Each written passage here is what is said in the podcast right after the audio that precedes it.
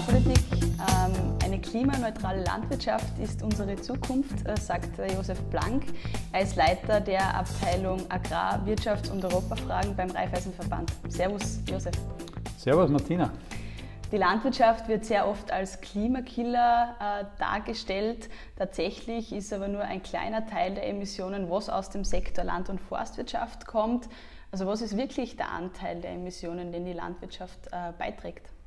Ja, hier wird sehr, werden sehr viele Zahlen in die Diskussion reingeworfen. In Österreich liegt der Anteil knapp unter 10 Prozent an den Gesamtemissionen. Es ist ein beträchtlicher Anteil, aber erst im Vergleich natürlich ein geringer Anteil. Es gibt aber in der Welt äh, Regionen, wo kaum industrielle Entwicklung ist, wo dieser Anteil auf 90 Prozent hinaufgeht, der Anteil der Landwirtschaft. Das heißt, überall dort, wo wir eine starke industrielle und auch eine äh, Entwicklung der Mobilität haben, ist der Anteil ein geringer, auch in Österreich.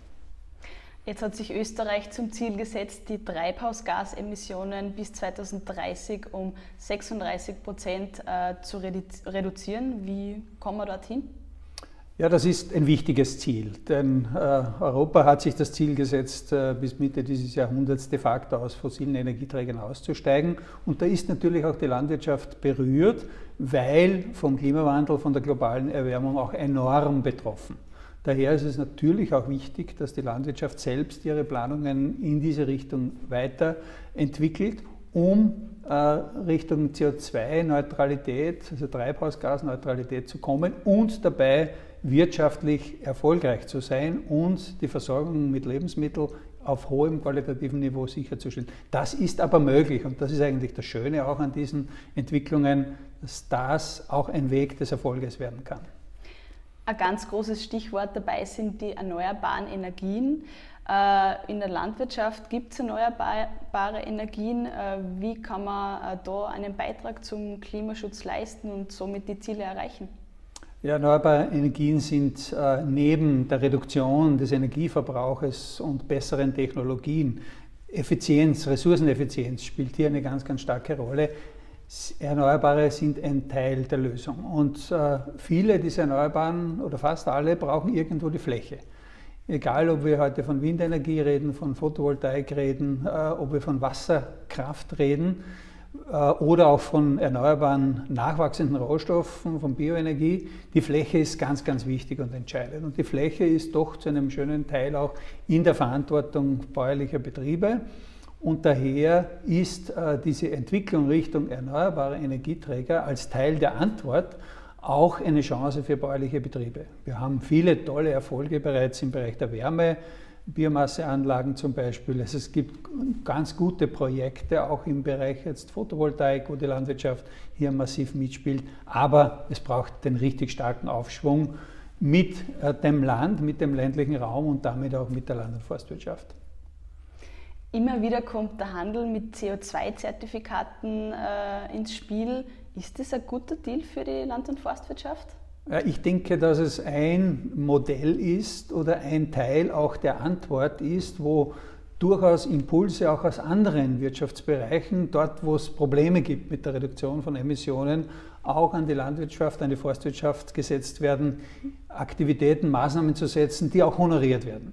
So gesehen ist, glaube ich, jetzt der richtige Zeitpunkt, sich mit diesen Themen einmal konzeptiv und modellhaft auseinanderzusetzen, gute Vorschläge zu bringen, die dann breit diskutiert werden können und auch daraus durchaus auch ein Geschäftsmodell zu machen. Das ist entscheidend und wir sehen ja schon in ersten Bereichen, dass es hier gute Antworten gibt. Selbstverständlich gehört auch dieser Teil dazu, um am Ende in Summe erfolgreich zu sein. Was gibt es da für Beispiele? Ja, wir haben über die RWA das Projekt Erde, das ganz gezielt wissenschaftlich begleitet, sagt, wir schauen uns den Boden an, wie viel äh, Humus ist da drinnen, wie viel CO2-Speicherung ist drinnen. Wir können Maßnahmen setzen und mit Bodenuntersuchung begleiten, dass tatsächlich auch ein mehr auf ein Humusaufbau passiert und dementsprechend die Speicherleistung des Bodens sozusagen erhöht wird. Und dafür sind auch CO2-Zertifikate sozusagen lukrierbar. Ähnliche Überlegungen kann man heute durchaus auch im Forstbereich ansprechen. Aber wichtig ist, dass die Diskussionen nicht eindimensional passieren. Nur Klimaschutz, nur Biodiversität oder nur die ökonomische Seite, sondern der Weg der Zukunft. Und gerade in der Land- und Forstwirtschaft, dieser Weg der Zukunft, muss diese, alle diese Dimensionen der Nachhaltigkeit gut abdecken. Und das ist eigentlich das Verständnis äh, der bäuerlichen Arbeit, so wie wir es kennen, so wie wir es schätzen, kombiniert mit Innovation und modernen Methoden, glaube ich, auch gut aufgestellt für die Zukunft. Was es dazu immer braucht, ist den Endkonsumenten, äh, der diese Dinge auch akzeptiert und annimmt. Welchen Hebel hat äh, der Konsument, welchen Beitrag kann er leisten, um die Landwirtschaft äh, klimaneutraler zu machen? Ja, der Konsument hat natürlich eine entscheidende Rolle. Die Verbraucherinnen und Verbraucher entscheiden täglich mit ihrer Kaufentscheidung, welche Produkte hier ausgewählt werden, konsumiert werden kritische Produkte, die hohen Ressourcenverbrauch haben, die hohe Emissionen haben oder äh, bereits solche, die sehr zukunftsfähig sind.